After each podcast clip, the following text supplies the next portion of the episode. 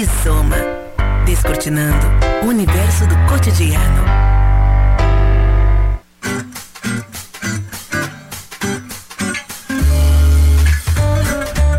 Olá, seja bem-vindo, bem-vinda. Estamos iniciando mais um rizoma temático aqui pela Unijuí FM. Depois de dois anos de muitas perdas e inúmeras consequências, a pandemia da Covid-19 parece estar numa fase de arrefecimento. Pelo menos esse é o sentimento no país que nunca teve um combate e comportamento social homogêneo frente ao coronavírus nas suas diferentes etapas e variantes. Mas, diante de um quadro em que temos a possibilidade de vacinas e a queda no, no, número de casos e de mortes, consequência direta dessa vacinação, como a sociedade brasileira está se organizando? A coletividade em tempos de vacina, como a sociedade se organiza diante da liberdade de escolha? Esse é o tema da semana do Rizoma Temático de hoje, que está começando. Com apoio de Poço do Ganso, Open Rock, Gastropub e Unimed Noroeste. Estamos também em live no Facebook da Unijuí FM e em podcast nas principais plataformas de streaming. Para o debate de hoje, temos como convidados o secretário de Saúde do município e professor aqui da Unijuí, Márcio Júnior Strasburger. Também o professor do curso de Direito do Trabalho aqui da casa da Unijuí, professor Paulo Scherer. Advogada, docente e mestre em Direito pela Unijuí, presidente da 23ª subseção da Ordem dos Advogados do Brasil, com sede em Juí, Maria Cristina Schneider Lucion. Sejam todos bem-vindos. Eu vou começar com o secretário, até para a gente ter esse panorama, secretário, em relação à pandemia e que avaliação se pode fazer nesse sentido do comportamento social, aí trazendo para essa esfera aqui 12 juienses nesse cenário. Bom dia, seja bem-vindo ao Rizoma mais uma vez. Bom dia, bom dia aos ouvintes. Uh, bem, como você disse, estamos num momento de arrefecimento dessa pandemia, dessa, dessa condição que nos levou a, a momentos muito tristes, momentos muito intensos, momentos de muito trabalho, pelo menos para nós na Secretaria de Saúde, no decorrer desses últimos uh, ano e meio aí, né, 2021 até agora março de 2022. Estamos num momento em que, uh, mesmo com uma redução do, do, do, quadro da Covid, a gente ainda tem uh, aquele pé atrás, né? Será que realmente tá tá estamos passando? Será que realmente isso está não vai voltar? Aí você escuta as notícias, você acompanha os números. Ah, a Europa tem um surto em tal local, uh, na Ásia tem um surto em tal local. E aí a gente fica naquela coisa de que, bem, qual é o, o lado que a gente corre, né? Então, uh, qual é a magnitude disso que nos informam quando a gente traz para a proporcionalidade do nosso, do nosso lugar, né? Do nosso Brasil, do nosso Rio Grande do Sul, do nosso Ijuí, né? Então, uh, o que a gente, o que a gente uh, percebe é que há uma desconfiança assim da sociedade a respeito dessa desse arrefecimento, né? Ah, ele é realmente ah, acabou, terminou? Ou será que está terminando ou será que terminou, né? Então, isso é uma questão que a gente a gente percebe muito forte, né? A gente pode olhar nas pessoas, né? Uh, temos um, um, um, decreto facultando o uso da máscara, né, que de certa forma foi bastante pedido pela sociedade, mas se a gente sai na rua, a gente vê uma boa parcela da população usando máscara ainda. Né? Então, isso mostra que é um hábito, é, um, é uma desconfiança. Né? Então, uh, temos sim uma, uh, uma postura social que ainda ela é ainda tem um pé atrás né uma boa parte das pessoas elas ainda uh, talvez por tudo que foi vivido, e sem dúvida nenhuma seja isso, né?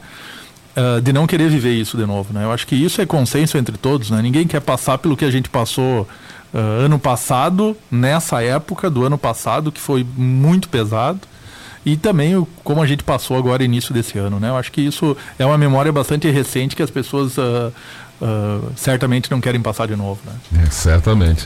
Uh, doutora Maria Cristina, como professora e como presidente da OAB, né, de que forma a entidade está enxergando esse momento, que é de liberdade de escolha, que tem muitas questões sendo tratadas em diferentes ambientes e como a entidade uh, pensa em tratar esse momento também, tomando algum posicionamento? Bom dia, seja bem-vinda aqui ao Rizoma mais uma vez. Bom dia, bom dia, ouvintes. Muito obrigada mais uma vez pelo espaço para a OAB, né, nesse, nesse programa que a gente gosta tanto. Uh, a OAB, enquanto representante da sociedade civil, ela não, não tem assim competência técnica para avaliar questões sanitárias, né? Claro, isso a gente tem uh, reiterado que é sim dever do poder público, né? Que tem o conhecimento, tem a, o aparato todo para que se faça a gestão da pandemia, né? A gente entende que uh, existe um aparato legal e constitucional que não é privilégio do Brasil, mas sim um, um, movimento internacional já da metade do século passado, né, e de ascensão dos direitos humanos, enfim, que a nível mundial uh, elevou a saúde como um direito fundamental e que no nosso país foi constitucionalizado objetivamente em uma Constituição Federal apenas em 88, né? Então a gente tem sim essa defesa uh, irrestrita à Constituição Federal, ao que ela preconiza, né? A gente busca, dentro das possibilidades da nossa entidade de representatividade civil, uh, valorizar esses preceitos constitucionais, né? O nosso papel é, sim, uh, difundir também né, uh, o que diz a lei, o que diz a Constituição Federal. E, sem dúvida, a OAB está ao lado da, da lei, né, da Constituição Federal. Então, a gente sabe que isso, o, o cenário que nós temos hoje em relação à, saúde pública, é sim um cenário de muito avanço histórico, né? O próprio SUS é uma lei referência mundial, né? Uma lei que uh, não visa só a, a, questão curativa, mas também de prevenção e promoção da saúde, o que é excelente, né? O que é, o que é de fato assim o, um resguardo aos direitos humanos, né? Não só a saúde, mas como a vida. Enfim, a OAB está atenta a isso. E nesse cenário, um, é importante, né? A gente vinha conversando antes do programa, ressaltar que, às vezes, há algum tipo de, de resistência da população quanto às ordens sanitárias não é propriamente algo Uh, inovador, né? Ou recente. A gente teve. Nem isso é inovador. Né? Exato, né? A gente parece que a história se repete, né? No início do século passado a gente tinha uh, um surto de varíola, né? No, no Brasil. Enfim, teve, a gente teve o episódio da revolta da vacina, em que a ciência foi muito questionada naquele âmbito, né? A gente teve também um sofrimento social nesse sentido. Mas que com o tempo provou-se que de fato a vacina, né, as ordens sanitárias, a questão de higiene, tudo isso era o correto. Porque o Brasil acabou virando inclusive uma referência em vacinação, né? Sem dúvida, o Oswaldo Cruz, que foi o médico sanitarista uh, que teve à frente, né, dessas mudanças, foi muito premiado, inclusive hoje ele leva uh, o nome de, do Instituto Oswaldo Cruz, a Fiocruz, que produziu uma das vacinas, né, AstraZeneca, contra a Covid hoje. Então a gente sabe que uh, da importância de valorizar a legislação que nós temos, a Constituição Federal, e saber que a saúde é um direito humano. Então, por isso, o papel da OAB, a gente entende que é, de fato, buscar que esses direitos sejam assegurados.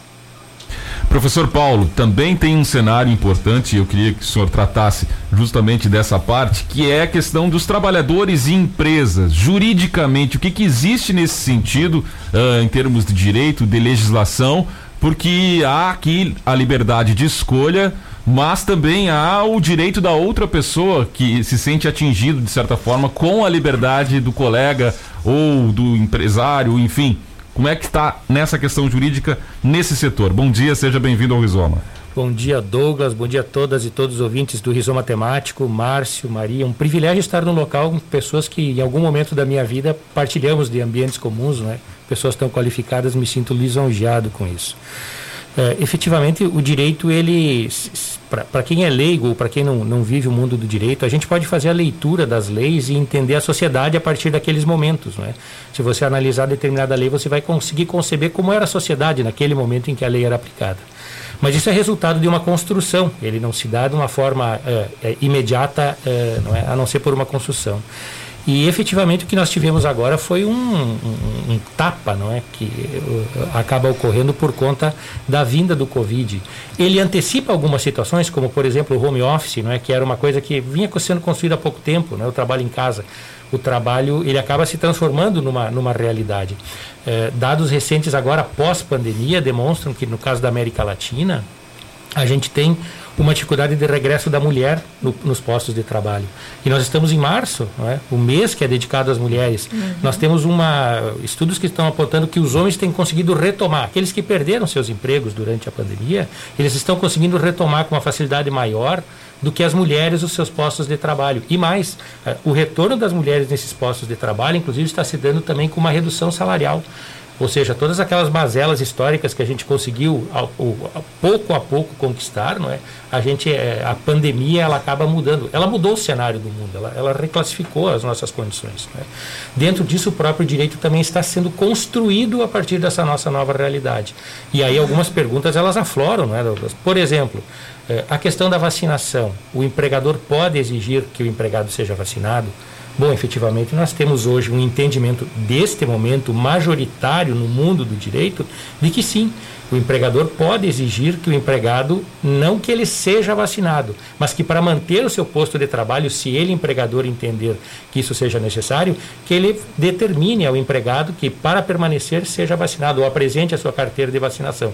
E isso é importante a gente observar, existe uma diferença. O empregador não pode obrigar o empregado a ser vacinado, mas ele pode exigir que para aquele posto de trabalho tenha um empregado que esteja vacinado, por uma questão de resguardar o conjunto dos trabalhadores e resguardar os próprios clientes. Existe uma outra situação, só para antecipar aqui, eh, durante um tempo se tinha uma discussão, eh, o trabalhador que eh, era acometido do Covid, isso é um acidente de trabalho ou não é um acidente de trabalho? Isso tem uma repercussão muito forte para o trabalhador. No início até se sinalizava no, no, sentido de que sim, era acidente de trabalho. Hoje, ela é um entendimento muito mais raro e vinculado especialmente aos trabalhadores da área da saúde, porque, bom, eles estão no foco da situação. Então, isso é uma adaptação, não é, Douglas? Nada ainda é absoluto, mas eh, nós temos algumas sinalizações importantes para o mundo do trabalho, desde a forma jurídica, como se portar, e desde o que vai ocorrer com o mundo do trabalho a partir dessas alterações que o Covid trouxe. Diante desse cenário de liberdade, secretário Márcio, tem alguns ambientes que tão, talvez estão recebendo uma atenção ou uma preocupação maior. Eu queria saber se é o caso das escolas, uh, no olhar da Secretaria de Saúde. É ali uh, um, um grande foco de atenção da Secretaria nesse momento? É um dos, né? É um dos locais de atenção, não é só a escola. A escola é um deles, né? Uh, Contudo, o que a gente acompanha da escola é que talvez seja o local uh, do, do, da dissipação do vírus com, com menores números de, de, de dissipação assim de contágio do que a gente já experimentou, sabe? No ano passado a gente já tinha identificado que o maior local de dissipação assim ó, naquele momento do ano passado tinha sido as festas, né? Porque era a população jovem que era que estava sendo mais contaminada que estava levando para casa e que aconteceu por aí que ano passado que foi aquela, aquele boom dos casos mais graves, assim, que foi uma, uma tragédia mesmo. Esse ano não teve uh, um local, sabe? Esse ano com essa variante, com essa Omicron, a, a transmissibilidade dela era tão alta que a gente não identificava qual o local, qual o, a fatia que estava sendo. Ela pegou todo mundo de todos os jeitos, das todas as formas. Um monte de gente assintomático, um monte, um monte, um monte de gente assintomática, um monte de gente com um sintoma muito brandinho que ia fazer o teste era Covid, sabe? Então, a gente não teve esse diagnóstico tão claro, mas na escola isso não foi tão, tão presente, sabe? Não, não teve grande número de turmas fechadas, não, não teve isso ainda, né? Uh, o que a gente discute, discute muito assim, ó, é ser coerente. Né? A gente precisa ser coerente com os números que a gente tá, que a gente tem de diagnóstico, a gente precisa ser coerente com a nossa tomada de decisão. E aí, por vezes, a gente se esbarra em algumas situações assim, ó. Vamos pegar o, o caso da escola, né? Ah, o uso da máscara, por exemplo tá? Uh, ok, é obrigatório o uso da máscara dentro da sala de aula. Fora da sala de aula, não. Tá? Será que isso é coerente? Será que é coerente exigir que a criança use a máscara dentro da sala de aula, ventilada, as janelas abertas, um metro de distância, mas na hora do recreio, onde eles estão correndo, estão se abraçando, tá um falando no ouvido do outro, um próximo do outro, daí não precisa usar máscara. Então, se não precisa lá, por que, que precisa aqui? Ou porque, se precisa aqui, por que, que não precisa lá? E aí no meio a gente perde a, a gente bem o que, que eu vou defender, sabe? Então o que a gente prega muito é, é ser coerente e ter uma linha. O que, que eu consigo defender? O que, que eu consigo dizer que, não, a decisão é essa, por causa desses e desses argumentos, né? Ou desses e desses índices. Então, isso é, é, é difícil, é difícil tu, tu, tu encontrar consensos no meio de uma pandemia, no meio de uma situação de emergência, no meio de uma situação de calamidade. Então, essa questão ela é bastante tênue, assim, ó, entre o caos e, o, e, a ordem, né? Então, isso é, é, é, importante. A mesma história que, o, que, o, que você falava a respeito da vacinação, né? Ah, o, pra, o empregador, ele não precisa necessariamente obrigar, mas para estar tá no local ele precisa vacinar isso na saúde acontece há muito tempo, né? Por exemplo, nós aqui com os nossos alunos da, da que, que, estão na saúde, para eles entrarem em estágio, eles têm que estar com o calendário vacinal atualizado, senão ele não entra em estágio. Então, não quer dizer que ele é obrigado a fazer a, a vacina, não, mas para você ser estagiário, você tem que estar com as vacinas em dia. Né? E para trabalhar em alguns locais do setor saúde, você tem que estar com o calendário vacinal em dia, senão você não trabalha. Isso já é, na saúde, isso já é consenso, né? Então, são questões uh, uh, que sim, que vêm à tona pelo momento, mas que a gente precisa sim ir acompanhando. E voltando à tua pergunta inicial, não só a escola, né? não é só a escola o nosso foco de, de atenção, é um dos. Mas tem outros locais que a gente também tem, tem preocupação, que são os nossos serviços de saúde, que são os residenciais de idosos, né? Que são os hospitais, que é a UPA, que são os restaurantes, que são as festas. Então são vários os locais que a gente. Porque houve relaxamento também, né? É um, por, por causa desse momento. E né? isso é normal, né? Isso é normal. Isso é normal. A gente não pode uh, achar que é normal uma sociedade se isolar, um ser, nós somos seres sociais, né?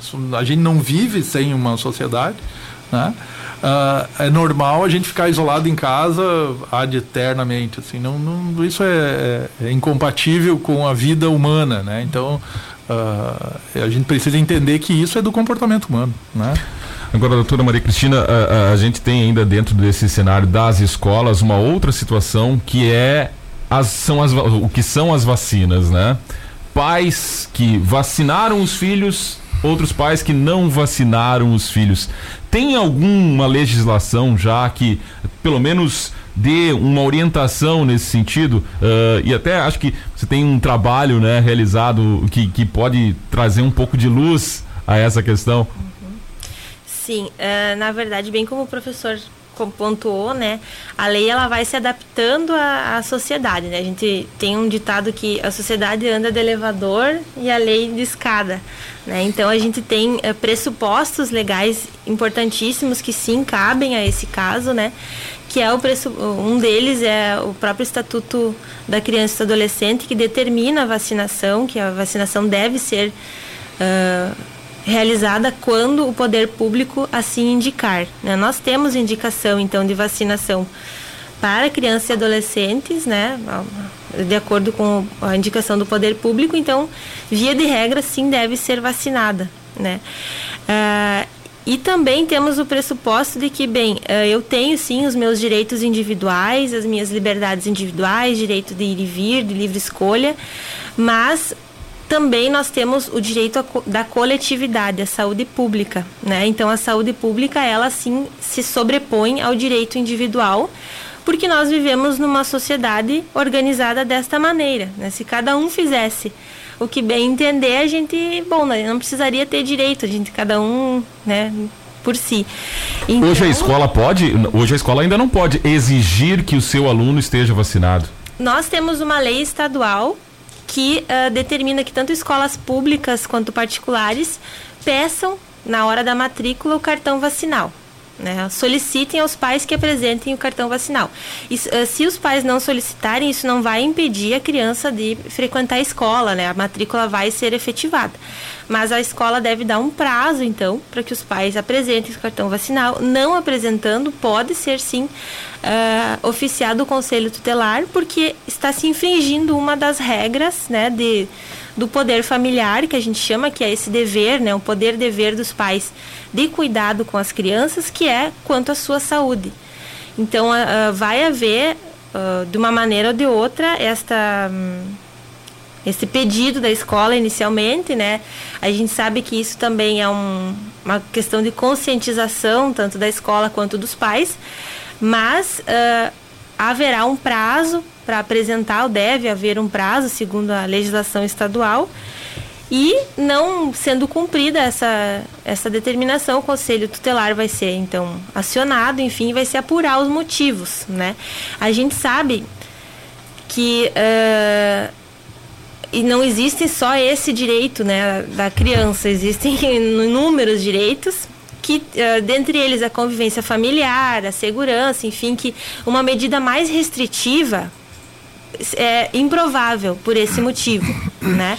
Mas uh, uma explicação deve ser dada, né? A gente, a menos que a vacinação coloque a saúde daquela criança em específico em risco, que eu imagino que seja quase muito baixo esse número, não haveria uma justificativa para não vacinar, né? Então aí a gente tem para uh, salvaguarda desse entendimento. O Estatuto da Criança e Adolescente, a Constituição Federal, as orientações sanitárias, as orientações do Ministério da Saúde e da própria OMS, que vão uh, preconizar, então vão uh, privilegiar a saúde pública em detrimento do, das liberdades individuais, o que é algo extremamente adequado, né, a nível de sociedade civil organizada. Só conseguimos viver em sociedade se for dessa forma. Né? Exatamente. Né? No caso de escolas privadas, é, talvez seja mais fácil né, fazer essa exigência dizendo, oh, se você não fizer, o aluno não pode frequentar a escola. Mas no caso das escolas públicas, o caminho então seria o, o, o conselho tutelar. Isso, a, a escola, de maneira geral, ela tem o dever, assim como a sociedade, a comunidade, a família, o Estado, de zelar pela saúde das crianças e adolescentes, né? Então, tanto a escola pública quanto a particular, elas devem exigir o cartão vacinal no momento da matrícula, não pode impedir que seja matriculado. Né? Então é um pouco a lógica é um pouco diferente das relações de trabalho ali, uhum. né? porque a educação é um direito da criança, enfim. Uh, haverá uma busca desse entendimento, certamente, né?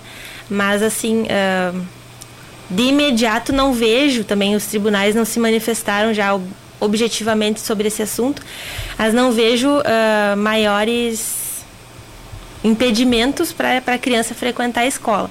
É uma questão mais sociológica do que propriamente jurídica, né? A gente não, as leis elas são ótimas, são excelentes, né? A, questão é cumprir a lei, né? Ou fazer cumprir através de política pública, enfim. É, não, nunca é fácil. Avançando, professor Paulo, no sentido que o senhor dava de exemplo antes das, das flexibilidades que existem né, nas relações e a empresa não pode exigir. Mas eu vou usar uma palavra, talvez me corrija se, se não for adequada. É, é, é esse tipo de. Bom, se você não se vacinar, será demitido. Não é uma coação, o, o, o, trabalhador não pode ir depois, posteriormente, no tribunal, eu fui coagido a me vacinar. Pode ter esse entendimento? É só, uh, o, as relações de trabalho, eh, elas dão ao empregador uh, porque ela é uma relação de subordinação, quer dizer, o empregador manda, o empregado obedece. Essa é a, a relação de trabalho, emprego, ela tem essa lógica. Né? E o empregador tem o direito, da, o, o, até o dever, né, da orientação e da punição. Ele, ele, tem, ele orienta o trabalhador, né, ele indica o que o trabalhador deve fazer, como deve fazer, e tem também, se o empregador descumprir essa norma, o direito punitivo. Ele pode punir o empregado. Né? A própria lei estabelece quais são os limites e a proporcionalidade dessa punição. É, por exemplo, vamos sair um pouco do, do, exemplo do Covid. Um empregado que precisa usar um EPI, por exemplo, lá, o capacete de segurança numa obra de construção civil. Se ele for reiteradas vezes pego sem a utilização, o empregador pode inclusive demitir por justa causa porque ele está, na verdade, é, produzindo um ato que é, resguarda a própria empresa e o trabalhador. É? Trazendo isso para essa discussão, é, eu tenho a impressão, e como a gente observou antes, que essa tese sobre a possibilidade ou impossibilidade, ela está sendo construída.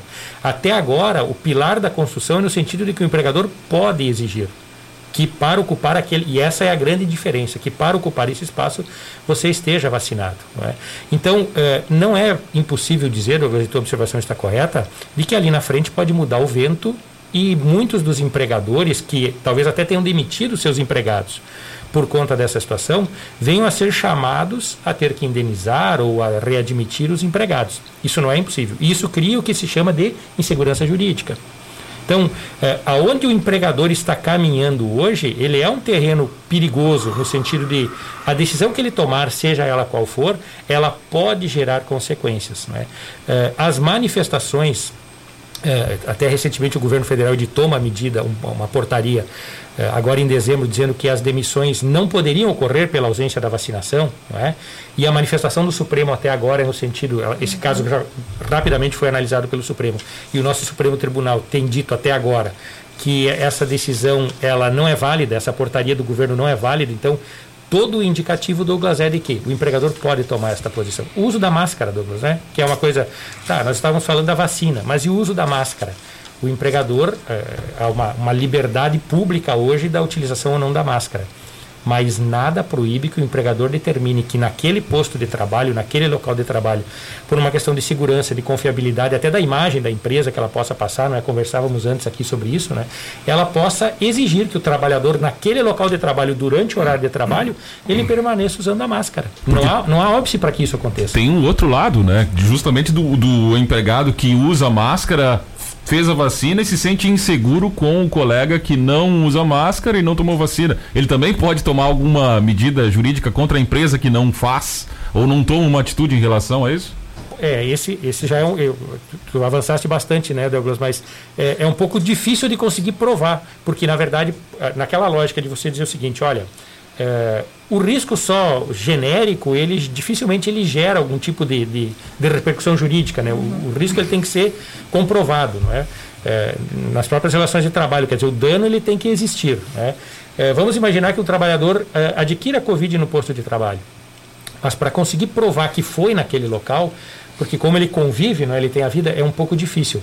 Mas eu acho que a lógica, um pouco dessa da condição assim da supremacia que foi dito já aqui tanto pelo Márcio quanto pela Maria, a supremacia da, da lógica da coletividade sobre o individual, ele tem que se fazer presente nesse momento. Quer dizer, eu posso entrar daqui a, em algum momento num local de trabalho e perceber que todos os empregados estão usando máscara e entender que aquele é um local que me respeita enquanto cidadão é? e que tem o um respeito das relações de trabalho, porque hoje, na lógica fria, é mais prudente você estar com máscara ou sem máscara. Ora, é mais prudente estar com a máscara. Então, se o empregador exige que o empregado use a máscara, o empregador está sendo prudente com os empregados e com os clientes. Essa é a imagem que eu tenho, é? mas ela não é solidificada na legislação. Não, é? não, existe um respaldo exatamente por isso, porque a gente está começando a caminhar nesse, nesse sentido. Secretário Márcio, a gente teve ao longo desses dois anos de pandemia decretos em âmbito federal, estadual, municipal, alguns inclusive conflitantes o quanto o senhor acredita que isso seja hoje um fator determinante para haver uh, uma certa confusão e diferentes posicionamentos uh, das pessoas?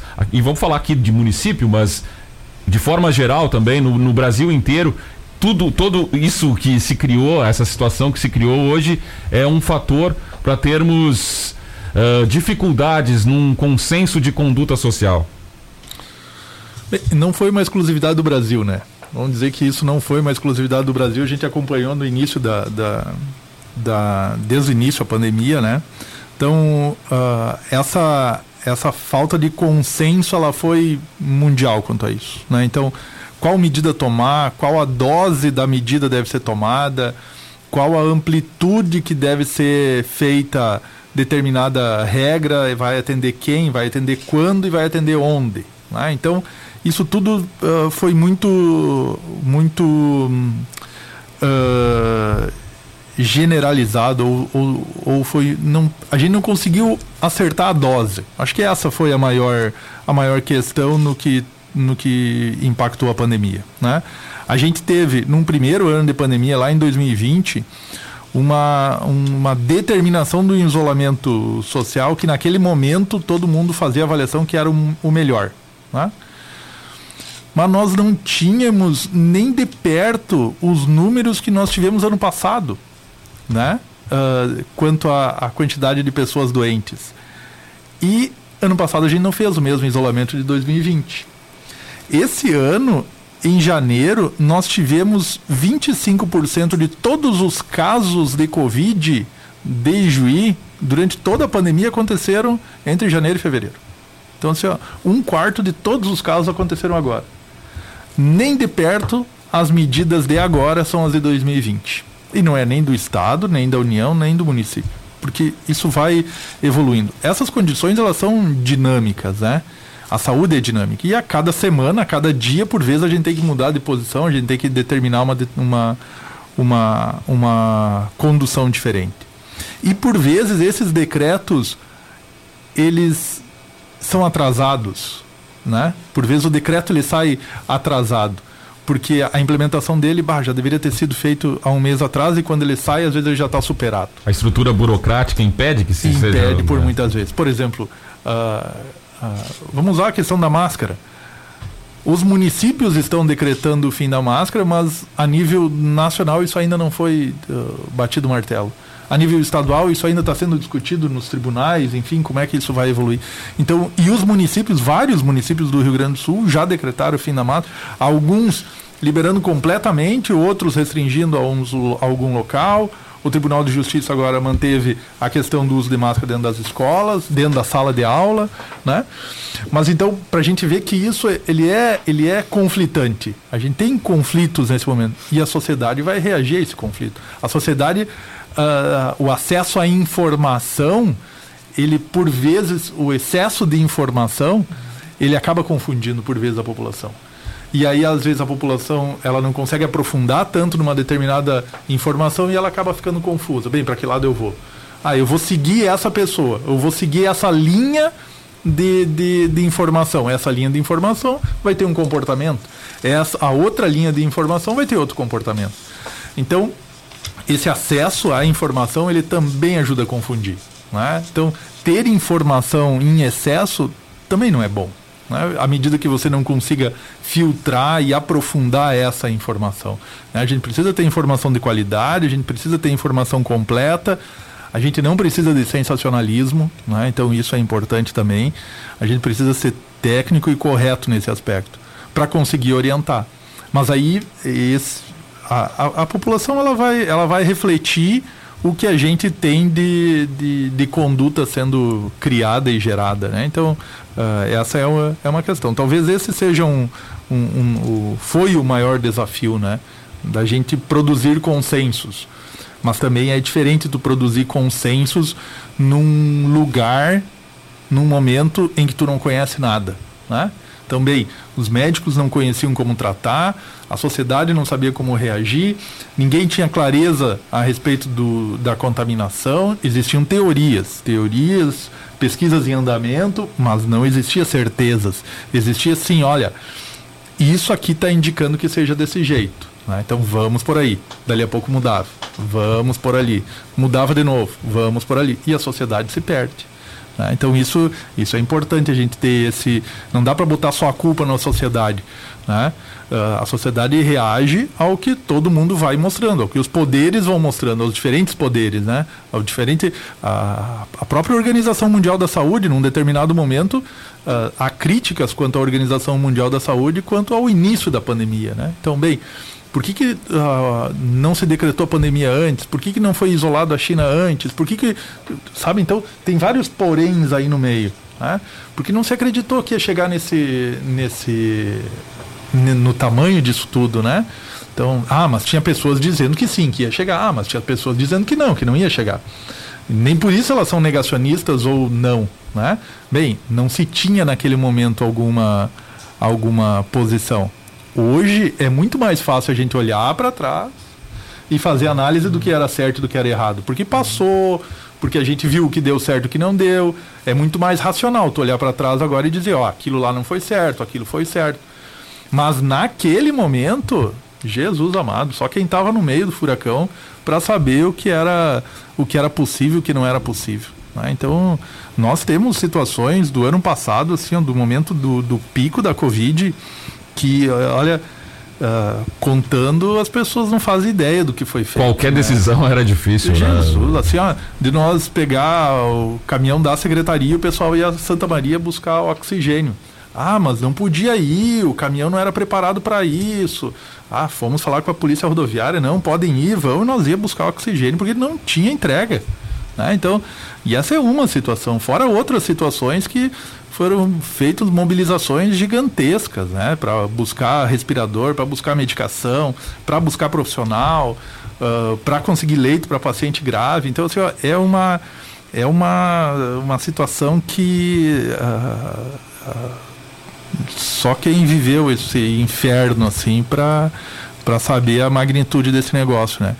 E, e, a gente foi sobrevivendo, né? Os profissionais foram sobrevivendo, os profissionais de saúde foram, olha, guerreiros nessa, nessa situação, né? Então, sem ter um tratamento certo, ia atendendo as pessoas, você ia tratando o sintoma, né? Alguns evoluíam bem, outros não evoluíam, outros infelizmente não conseguiram superar. Então, uh, isso tudo, todo mundo ficava, de certa forma, uh, sem um consenso. Não, a linha é essa. Né? Então, uh, não é simples nesse momento. Foi, foi, foi muito traumático, gente. Essa, essa pandemia, ano passado, foi, foi triste, assim, foi triste, foi triste mesmo. Uh, agora, a gente está vivendo, né, secretário e convidados aqui, a gente está vivendo um momento que, pelo menos o que dizem e o que pensamos, todos queremos acreditar que vamos sair de um cenário pandêmico para um cenário endêmico, com focos da doença em determinados lo locais. A legislação, doutora Maria Cristina, vai ter que se adequar também a isso, uh, tentar rever isso para a gente conviver socialmente de uma maneira saudável, sem ferir uh, nenhuma coletividade? Uhum. É, na verdade, a gente volta para aquela questão sociológica, né, de comportamento de sociedade, porque a legislação ela prevê, né, a, o, a, prevalecer então a saúde pública, ela orienta que uh, os órgãos públicos de, sanitários que têm essa prerrogativa de orientação, né? Então, não seria propriamente uma questão de lei, né, de alteração. Não precisa mudar nada, já está lá, né? E, uh, via de regra, não. Talvez alguma, algo, alguma coisa mais específica que venha a surgir. Mas uh, talvez o que seria mais importante é esse sentimento da sociedade na confia uh, em confiar na ciência, né? Justamente isso que o secretário pontuava, assim, essa insegurança quanto às instituições, tanto jurídicas quanto sanitárias, não é saudável, né? A gente tem pontos de partida muito importantes, a gente tem avanços, tanto legislativos quanto com relação ao poder público, que não podem ser desprezados, como muitas vezes podem vir a ser, né? A gente tem a ciência, a gente tem muita evolução, querendo ou não, era uma doença uh, desconhecida, mas nós tivemos uma vacina rapidamente dentro do, das possibilidades, então, de órgãos uh, confiáveis que sempre prestaram um serviço muito bom no Brasil. O Brasil era um, um, um expoente nessa área, né? Então, talvez o que mais uh, seja necessário não, não é nem a lei, né? Nem a alteração legislativa. É realmente essa questão social das pessoas entenderem o seu papel, entenderem que a minha conduta individual afeta no coletivo e por isso, além de direitos, eu também tenho deveres, né? Uh, talvez esta consciência de, de sociedade seja bastante importante, né? Então, onde se apegar, né? Bom, estamos perdidos, o que fazer, né? o WhatsApp geralmente não é a melhor resposta, né? A informação de qualidade, ela é extremamente importante, né? A gente está num, num, momento que tudo é muito imediato, tudo é para ontem, isso causa estresse e, e, e, situações rasas, mesmo com a pandemia, né? Agora vamos todos tirar a máscara, acabou. Ou não, a máscara cinco anos ainda. Então, a, o que a gente, a OAB, enfim, a sociedade preconiza é confiar na ciência, confiar né, no, nos avanços que tem. Então, trouxe aqui alguma, algumas sugestões, se os ouvintes quiserem acessar, assim, colocar no Google Fiocruz. Excelente o site da Fiocruz, que é um órgão muito importante sanitário do Brasil, tem pesquisa, enfim. Uh, o próprio Ministério da Saúde. Lá vai ter os números, né, da pandemia, enfim, as orientações sanitárias, aquilo que o Brasil, da maneira que o Brasil se posiciona. A própria Organização Mundial da Saúde é um site inicialmente em inglês, mas o Google mesmo traduz para português. Então é uma informação sim que está acessível. É, talvez é algo que não é tão fácil quanto receber a informação. É, não adianta mas... ter preguiça, né? Preferir a tia do WhatsApp ali, né? Exatamente. Tem que buscar, né? Exato, assim, a gente não pode só receber, a gente tem que buscar a informação de qualidade e não repassar o que não for científico. Acho que no seu papel individual, cada um pode fazer isso, está ao alcance de todo mundo, né? E o próprio Instituto Butantan também uh, é referência científica nessa área. As universidades, a Univi também fez um papel bem importante nesse sentido, né, sanitário. Então, assim, uh, saber que se a lei funcionasse por si só, nós estaríamos no céu. Ninguém iria matar, ninguém iria roubar, ninguém iria não acontecer nada, né? Ia ser ótimo. Porque não é assim, né? Não basta estar na lei. E isso é um fracasso, né, professor uhum. Paulo, para nós juristas, porque a gente, se, a gente estuda, a gente protege a lei, a gente defende, mas a gente vê que não. Ela sozinha não. O ser humano é mais complexo que a lei. Muito né? mais. É, é, obviamente que a gente precisa, né? O pacto social nosso exige, é, cada um dentro do seu contexto. Só que a interdisciplinariedade das áreas é o que faz a sociedade enfrentar esse momento com mais ou menos capacidade de superação. Então, assim, o que a gente pode reforçar é a nossa legislação a, a nível sanitário é ótima. O SUS é excelente, é uma lei muito boa. Ela deve ser defendido. Talvez o SUS em um, um, um, ponto, né? E isso já nem é só quanto à Covid, de maneira geral, né? Ah, talvez em algum, algum ponto, algum estado ou município não seja tão bom, mas no outro é.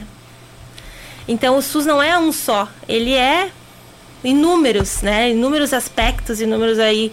Aí a gente vai para questões de alta complexidade, por exemplo, né? Que planos de saúde geralmente não cobrem. Um transplante, quem é que paga? O SUS. Ah, mas demorou. Bem, demorou ou não demorou, isso é uma questão de gestão também, uma questão de possibilidades. É um, a gente não pode colocar tudo no mesmo saco e entender que tudo é ruim ou tudo é bom. Ou isso salva ou isso isso condena, né? É assim, bom ter seriedade com as informações que a gente repassa, compromisso com aquilo que a gente entende, né? E saber que a gente não nasce, a sociedade não nasceu ontem, a gente está numa evolução jurídica, uma evolução social. Nós temos estruturas importantes que não devem ser desvalorizadas como de fato foram, né? Uh, em alguns momentos, assim, a gente deve valorizar aquilo que a gente tem de avanço. Então, assim, gostaria de dizer que o direito é a salvação, mas não posso, né, professor Paulo? A gente tem esse compromisso com a, com a sociedade, inclusive, de dizer, bom, o direito, claro que é um ponto de partida importante, a gente sempre vai defender a legislação, enfim, mas também é a questão individual de cada um, da sua postura, da sua ética também, né? O mundo é muito mais complexo do que se apresenta. Então a gente tem assim essa questão sanitária uh, é de competência tanto da União, quanto dos estados, quanto do, dos municípios. Né? Aquilo que for mais um, gravoso, enfim, uh, para o menos gravoso, né? medidas sanitárias de acordo com o entendimento. Mas nós temos parâmetros, né? Então, e temos responsabilidade do poder público e da sociedade. Quando algo não funciona, uh, sob meu ponto de vista, o que eu devo fazer? Né? Qual o meu papel? E a gente tem também, professor Paulo, paralelos da história, como eu gosto de falar sempre com o professor Jaime Calai aqui, que também é convidado assíduo do Rizoma. E a, a história, pelo menos, se ela. É, dizem que ela se repete, né? Mas eu ouvi aqui nesse programa mesmo que mais do que se repetir, ela ensina. Pelo menos ela ensina, né? E a gente teve um quadro pandêmico no Brasil, lá esteve no mundo, né? Uma pandemia aqui no Brasil também. Uh, essa lição lá da gripe espanhola, que foi a última pandemia, nas questões de relações de trabalho, ela trouxe algum aprendizado e que a gente pode buscar agora para tentar achar os caminhos para como, va como vamos seguir daqui por diante?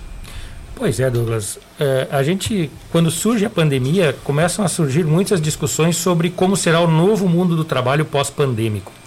E algumas afirmações elas já se mostram não totalmente corretas. Por exemplo, a afirmação do home office ela existe. Mas ela não vai se dar na proporção que se imaginava no início da pandemia. Olha, muitos trabalhadores não vão voltar aos seus postos de trabalho no local de trabalho. Não é verdade. Ela se solidificou o home office, mas hoje a esmagadora maioria dos trabalhadores que foram para aquela condição estão retornando. E mais, alguns nem retornando estão. É?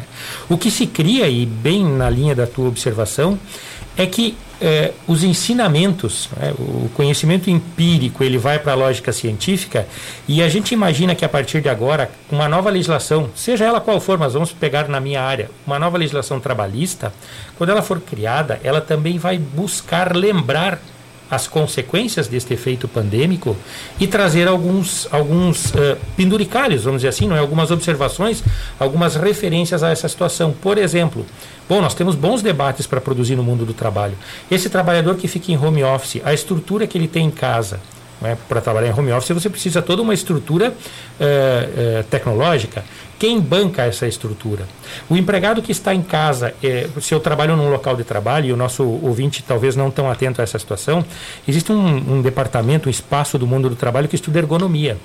Ou seja, por exemplo, a mesa que eu trabalho, ela tem que ter uma altura, a cadeira ela tem que ter uma altura, tem que ter um suporte para braço, eu tenho que ter um pé de mouse, eu, enfim, se uso, né? Enfim, tenho toda essa estrutura.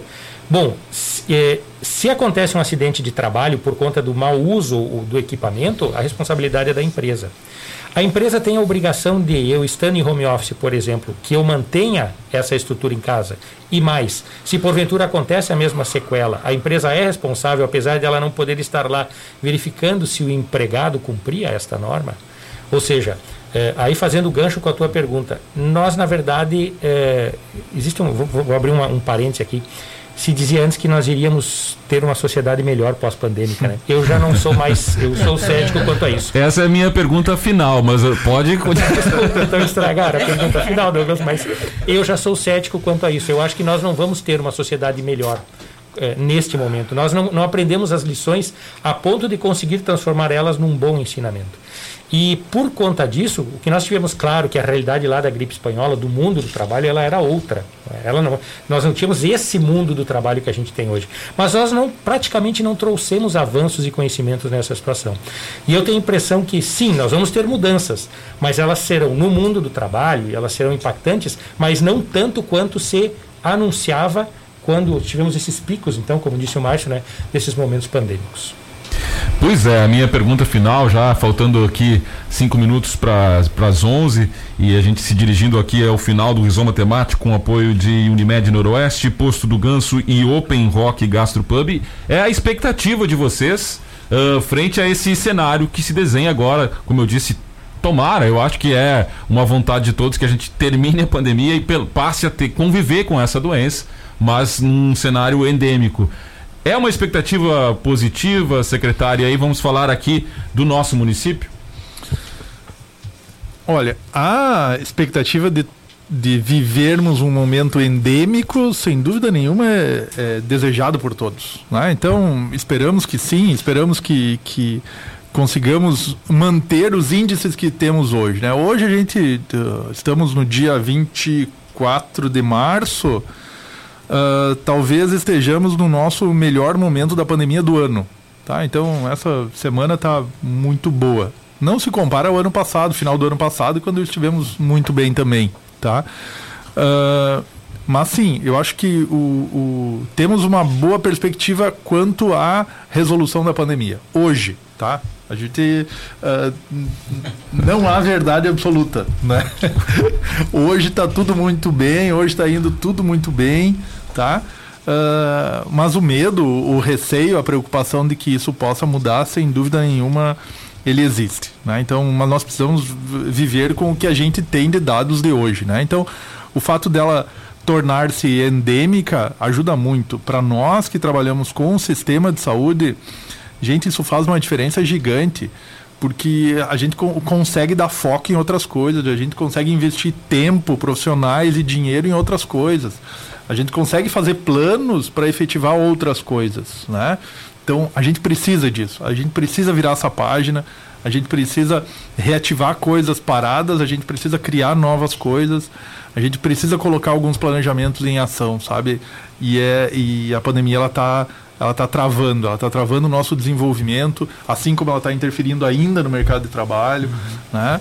Uh, a gente precisa virar essa página, sabe? Eu acho que isso a sociedade está tá ansiosa por isso, em virar essa página, né? Mas sem dúvida nenhuma a gente não pode esquecer o que estava escrito na página que a gente virou, né? Então uh, a gente precisa aprender, sem dúvida nenhuma a gente precisa aprender uh, para que num momento que a gente uh, tem a possibilidade de reviver isso, a gente saiba como, como, ser, como conduzir. Né? Acho que isso talvez seja alguma, alguma questão.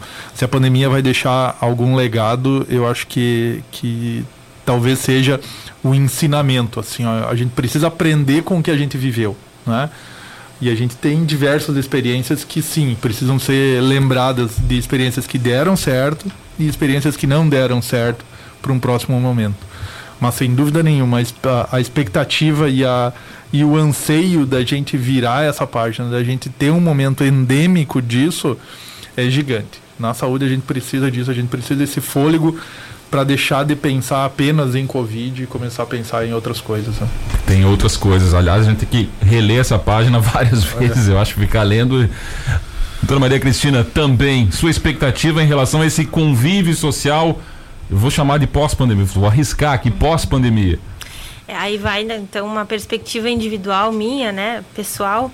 Eu tenho receio de pensar no futuro um pouco, eu não sou tão otimista assim. Né? No início a gente realmente pensava que a sociedade iria uh, mudar, enfim, as pessoas seriam mais solidárias, mas o que eu tenho visto é que uh, isso não está acontecendo como a gente imaginava que iria, né? Alguns direitos sociais estão em risco, né? Até relacionado ao, ao próprio direito do trabalho, assim, a relações familiares também a gente tem uh, litígios por conta, inclusive, da pandemia, né? A gente teve aumento de número de processos judiciais.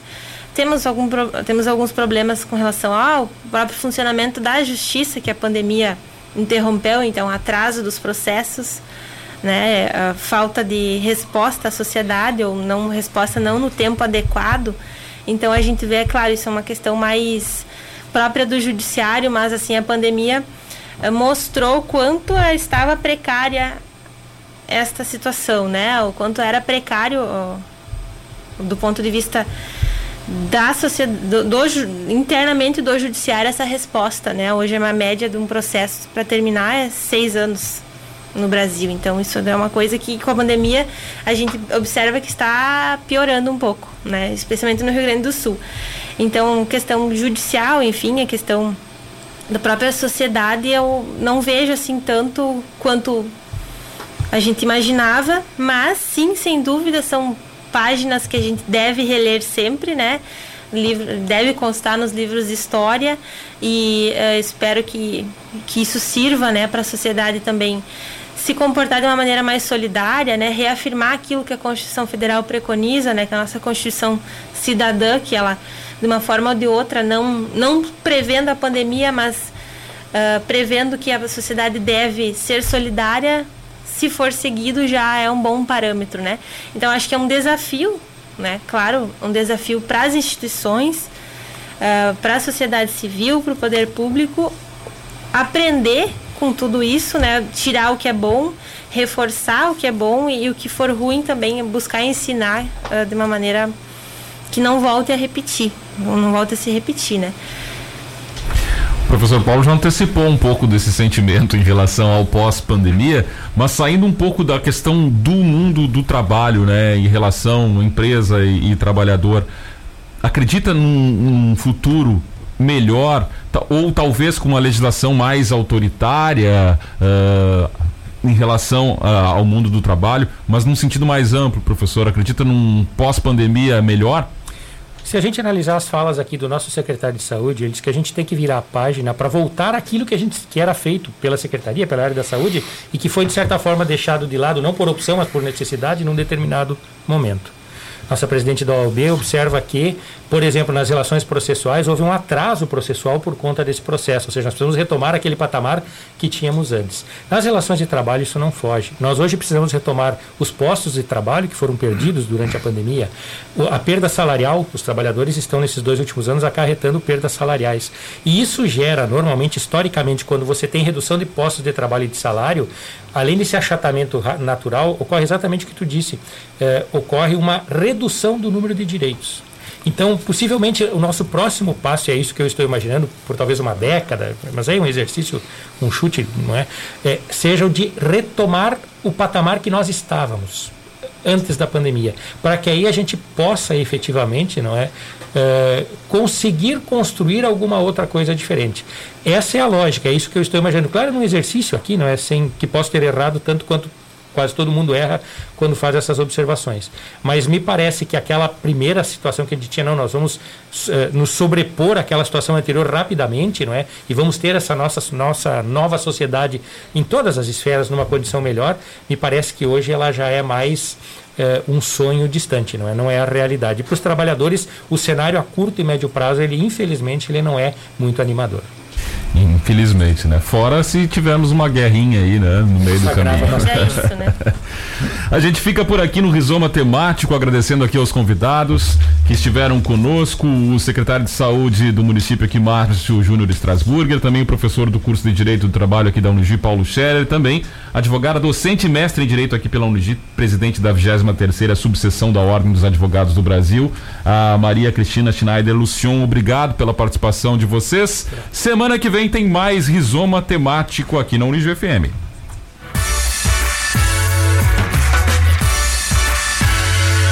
Rizoma